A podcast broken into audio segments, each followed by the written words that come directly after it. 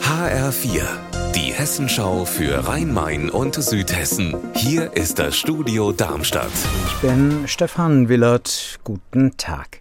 In Fürth im Odenwald gibt es jetzt einen Schrank, in den man Lebensmittel reinstellen kann, die man möglicherweise nicht mehr benötigt. Andere brauchen sie. HR-Reporterin Stefanie Hofmann im Odenwald. Wie funktioniert es jetzt? Dort wurde vom Verein Foodsharing jetzt ein sogenannter Verteiler aufgestellt. Das Ganze ist ein Schrank, der regelmäßig von Vereinsmitgliedern mit Lebensmitteln gefüllt wird, die sonst weggeworfen werden würden. Sie stammen aus umliegenden Märkten, aber auch von Privatleuten. Ganz wichtig, die Nahrungsmittel müssen ungekühlt haltbar sein. Dazu gehören zum Beispiel Brot, Gemüse, Obst, aber auch Trockenware oder Süßigkeiten.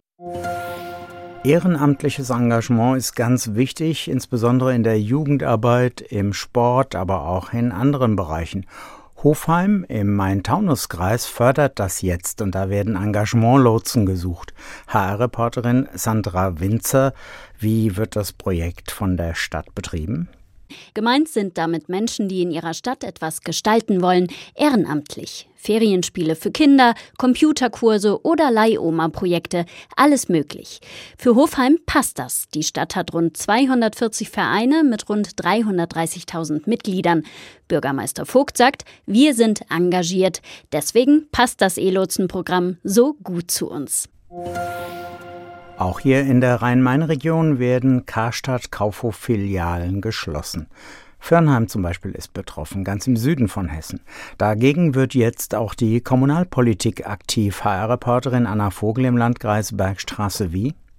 Der Firnheimer Bürgermeister Matthias Baas hat gerade erst zu einer Bürgerversammlung geladen, um zu zeigen, die Karstadt-Filiale wird nicht nur von den 90 Beschäftigten, sondern auch von der Region dringend gebraucht. Er ruft deshalb zu einer Unterschriftenaktion auf. Unterstützt wird das zum Beispiel von Bürgermeistern aus Waldmichelbach, Birkenau, Lindenfels und Abtsteinach.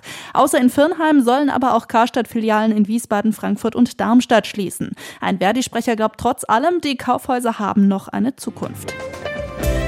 Unser Wetter in Rhein-Main und Südhessen. Viele Wolken über Südhessen, es bleibt aber meist trocken. Die Temperatur in Frankfurt bis zu 14 Grad heute. Ihr Wetter und alles, was bei Ihnen passiert, zuverlässig in der Hessenschau für Ihre Region und auf hessenschau.de.